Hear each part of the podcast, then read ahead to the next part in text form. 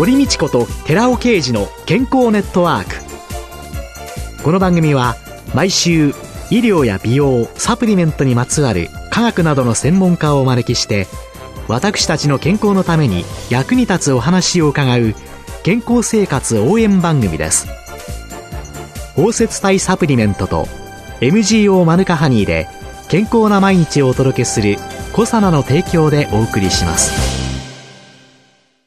ここでコサナから番組パーソナリティで神戸大学医学部客員教授寺尾啓治社長の新刊日本人の体質に合った本当に老けない食事術発売のお知らせです。シクロデキストリンの研究の第一人者、寺尾啓治社長が、アルファリポ酸、L カルニチン、コエンザイム Q10 など、体内で作られる有効成分、ヒトケミカルの効果的な摂取による代謝の促進と健康長寿のための食事術について解説します。寺尾啓治小佐奈社長の新刊、日本人の体質に合った本当に老けない食事術発売のお知らせでした。こんにちは、堀道子です。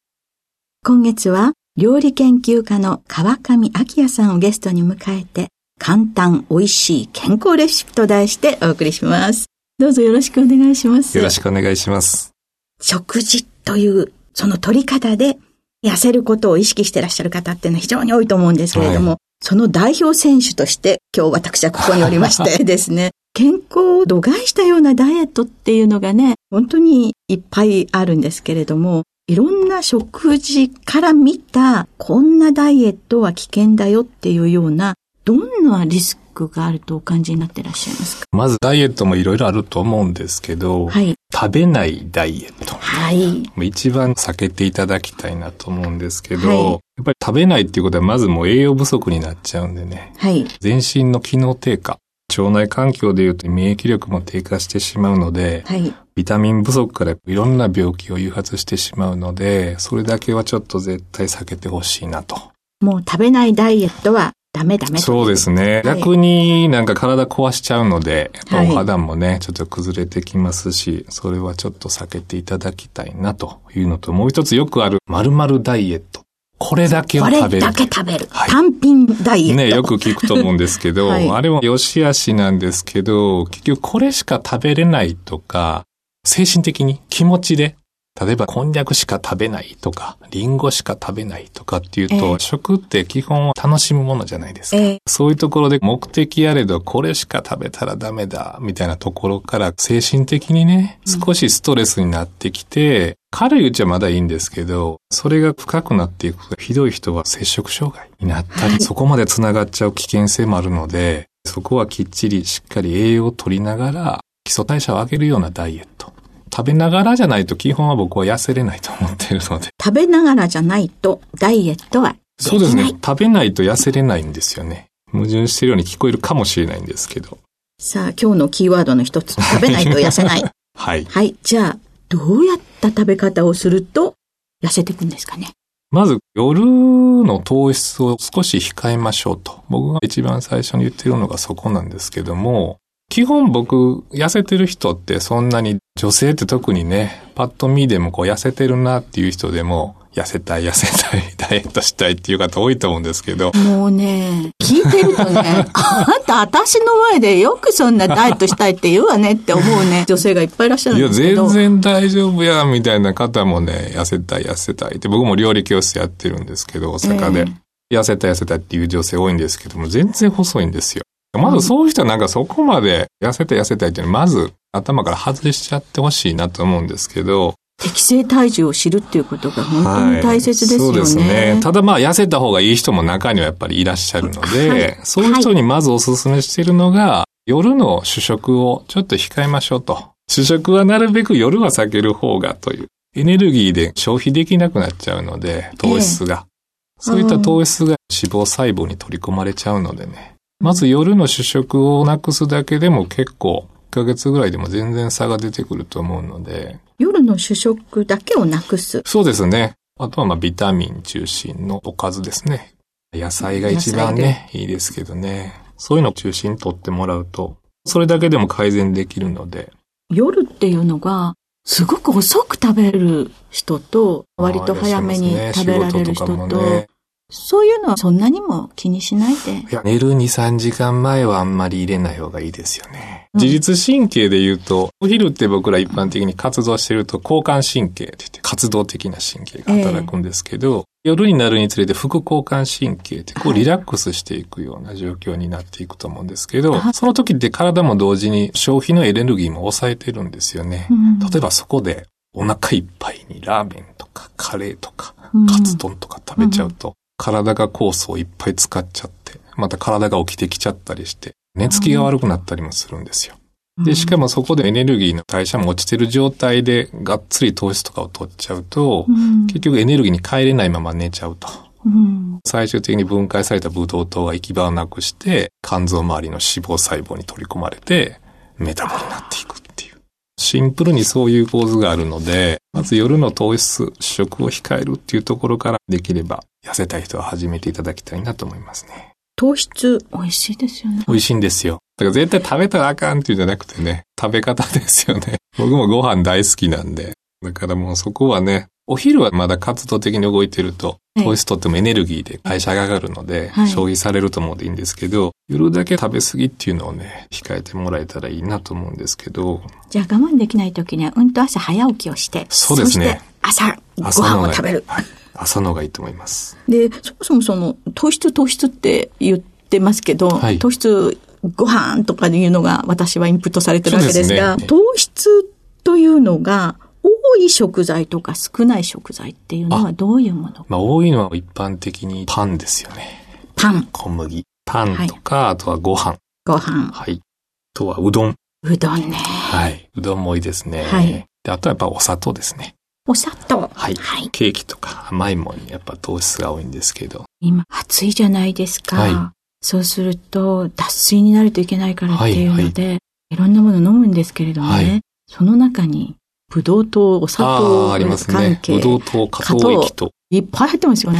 確かに夏バテ予防では糖質はある程度は必要なんですよね。えー、やっぱエネルギー取られちゃうので、あとは塩分とかももちろん取られちゃうので、えー、ミネラルも取らないとダメですし、えー、そういった意味でのスポーツ飲料ってもちろん中は添加物入ってたりもするんですけど、うん、こういう本当に暑い時とかっていうのは、割と成分的にはすごく考えられてるなって僕は思うんですね。だからスポーツドリンクとか熱中症予防にはいいかなと思いますね。そうするとスポーツドリンクは、でもこれだってやっぱりほどほどにですよね。そうですね。まあ夜中寝る前には飲む必要ないと思うんですけど、お昼の本当にちょっとしんどいなっていう時は糖質もね、三大栄養素の一つなので、取るときはしっかり取ってほしいなと思いますね。で、この糖質をなくせ、パンとかご飯とかうどんとかってなってしまいますと、はい満足感は得られるものですかね？この僕の書いた糖質制限痩せる夜ご飯っていう本もテーマの一つにしてるんですけども、はい、お野菜とタンパク質でボリュームをしっかりやると結構腹持ちいいんですよね。そこでかさ増しって言って多分こう料理の技術って言うと、ね、糖質は低いけどいっぱい食べれるっていうやつで言うと、こう白滝とか、はいはい。あとは木綿豆腐とか。木綿豆腐はい。はい。糖質低いけど、こうボリュームのあるものをうまく料理に取り入れて、晩ご飯にするとお腹いっぱいになって、糖質も抑えられて、すごくエネルギーの代謝も上がってくるっていう。で、このすごい好きな人が我慢して、よし、ダイエットをしようってある程度効果が出てくる。はい。そうすると、限界になって、やっぱご飯食べたいとかってリバウンドするっていう。そうですね。やり方で食べなかったりとか、えー、無理にストレスを抱えちゃうと反動でリバウンドしやすいので、えー、だからなるべく食べ方とか、食べないんじゃなくて食べ方をしっかり自分の食生活に合わせてストレスのないような献立の組み方みたいのを考えると、リバウンドはないかなと思うんですけどね。そこが最初ちょっと皆さんいつも引っかかるとこかなと思うんですけど。毎回の食事に自分は我慢しているという感覚ではなく、はい、そこが満たされていれば。そうなんですよ。糖質もだから食べないんじゃなくて、やっぱり日中の動いている時期にね、お昼に食べるとか、はい、割と。で、夜は控えるとか。夜はちょっと控えめにそうですね。ストレスは一番逆効果になっちゃうので、まずそこが自分にとってどういうふうにすれば一番ストレスがないかっていうところは抑えとくべきですね。川上さんがお書きになりました、帰宅して10分で作れる糖質制限、痩せる夜ご飯っていう、これもう帰宅して10分で作れるっていうところに、まず私は食いついちゃったわけですけれども、このご著書、まあ、すごい売れてますね。おかげさまで、これは自分でもちょっとびっくりしてるんですけど。ね、この中のご紹介されているのの中には、はい、包丁もまな板もなく ?110 品ぐらいあると思うんですけど、えー、全部包丁とまな板使ってないですね。ねこのまな板出すのこで片付けてっていう。はいこれ、あ、そうか、キッチンバサミでパカパカ買ってそうですね。もう仕事が忙しい人向けに、でもやっぱり痩せたい。でも忙しいし、帰ってくる時間遅いし、みたいな人になんとかお力添えできないかなというテーマで書かせてもらったんですけど。ね、ここで調理で必要なものとして紹介されていらっしゃる、調理用具。キッチンバサミがやっぱりメインになってくると思うんですけど、ええ、あとはポリ袋。はい。調味料混ぜたり、具材を和えたりするのも、えポリ袋に入れて調味料も一緒に入れて手で揉みながら混ぜちゃうと手も汚れないし、はい。で、ポリ袋の中をそのまま、例えばアルミホイルでお皿を作ったところに移して、そのままトースターに入れるとか。全く手も汚れずに時短でいろんな料理ができるので、ポリ袋も重宝してますね。調味料をポリ袋に全部入れてそこで混ぜちゃう。はい。もう手で和えてしまうと。具材と一緒に。で、その状態で、例えばお皿に入れてレンジでチンするとか、アルミに入れてトースターでチンするとか。私も調味料横にザーって並べて、はい、醤油少し入れて、何とか入れてってやってバタバタ バタバタ手際悪くやってると、そこに前の醤油が横にくっついたりとか、なんかで、それをもうあらかじめ混ぜてしまっておくためのポリ袋。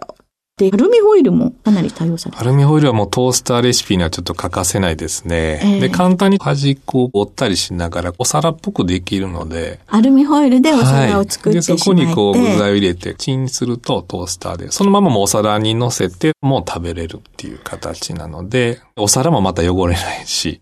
それをそのままそうです。もうアルミから移さずに、そのまま食べちゃうっていう。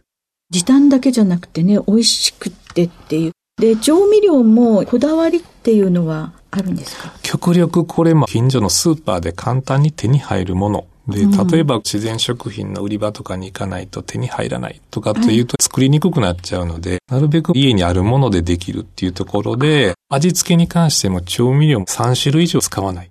シンプルで美味しくて簡単っていう。ああ、素材の味も生きて、はい、そうですね。それで今日私、今晩帰ってからですね、はい、ご飯をやっぱり作らなきゃいけないわけでして、はい、痩せる夜ご飯のレシピというのを、堀家の今晩のメニューというので何か一つ教えていただけますか？でちょっと一押しが24ページにあるんですけど、はい。はい、オクラとナスのチーズ肉巻き。はい。これ美味しそうですね。ね、オクラも今出てますよね。はい、ナスもあると思うんですけども、オクラ、湯通しとかもしなくていいんです。もうヘタ切り落として。産毛が気になる人はね、え塩もみちょっと軽くして、産毛取ってもらってもいいんですけど、え、僕はそのままいつも食べちゃうんですけどね。はい。ラップに豚のバラ肉のスライスを広げて、はい。そこにこう切ったオクラとおナスをナスとオクラ同じぐらいの長さにして並べるわけですよね。ナスとオクラを同じぐらいの大きさにして並べる。はい。はい、豚肉を引いた上に並べるべるそこにチーズ、とろけるチーズも一緒に並べて、豚肉をくるくるって巻くんですよね。はい、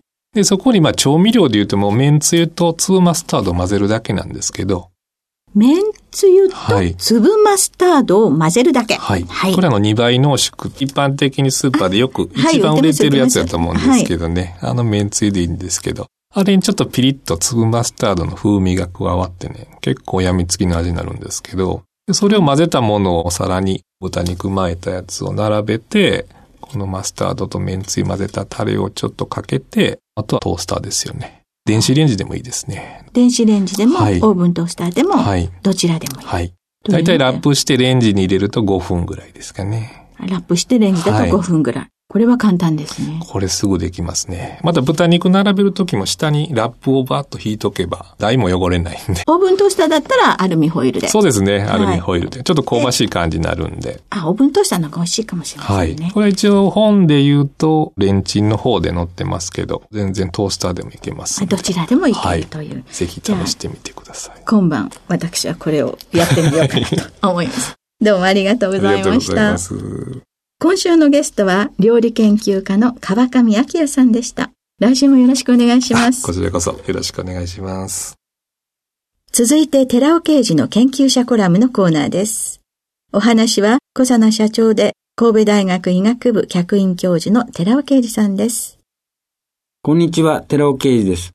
今週は健康維持や美容のためのオートファジー活性化に有効な機能性成分というタイトルでお話しさせていただきます。オートファジープロセスは、まず膜が現れるところから始まります。そしてその膜が細胞質やミトコンドリアなどのオルガネラを包み込んでオートファゴソームというものを形成します。それとリソソームが融合して、リソソームが持っている加水分解酵素で分解するというものです。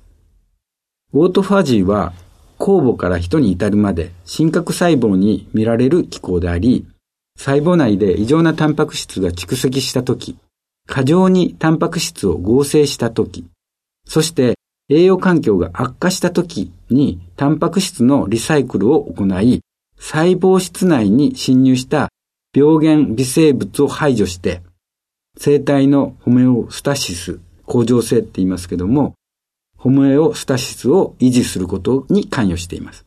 そして近年、オートファジー研究は飛躍的に発展しておりまして、オートファジーが癌や神経変性疾患、糖尿病、心不全、各種炎症などの様々な疾患の発生を抑制していることが明らかとなっています。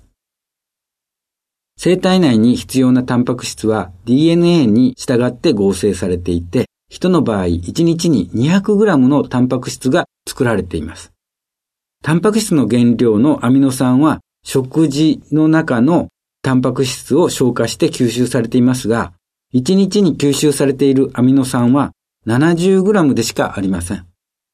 つまり残りのアミノ酸はオートファジープロセスによって調達されているわけです。細胞が自分の細胞質やミトコンドリアなどのオルガネラを分解してアミノ酸を得ているわけです。つまり、オートファジープロセスをわかりやすく言えば、細胞内リサイクルプロセスというわけです。ごくごく簡単にオートファジーを説明するつもりで長くなってしまいました。お話は小佐野社長で神戸大学医学部客員教授の寺尾啓二さんでした。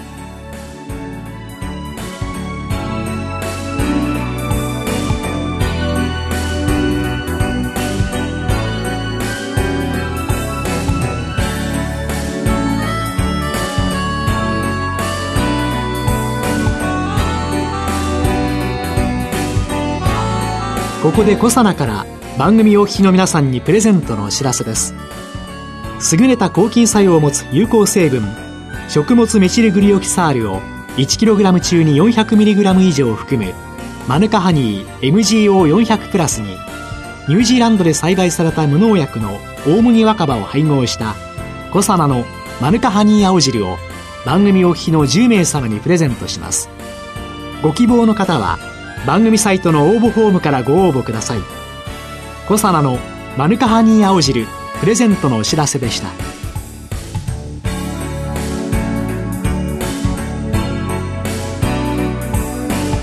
堀道子と寺尾啓二の健康ネットワーク。この番組は包摂体サプリメントと MGO マヌカハニーで健康な毎日をお届けするコサナの提供でお送りしました。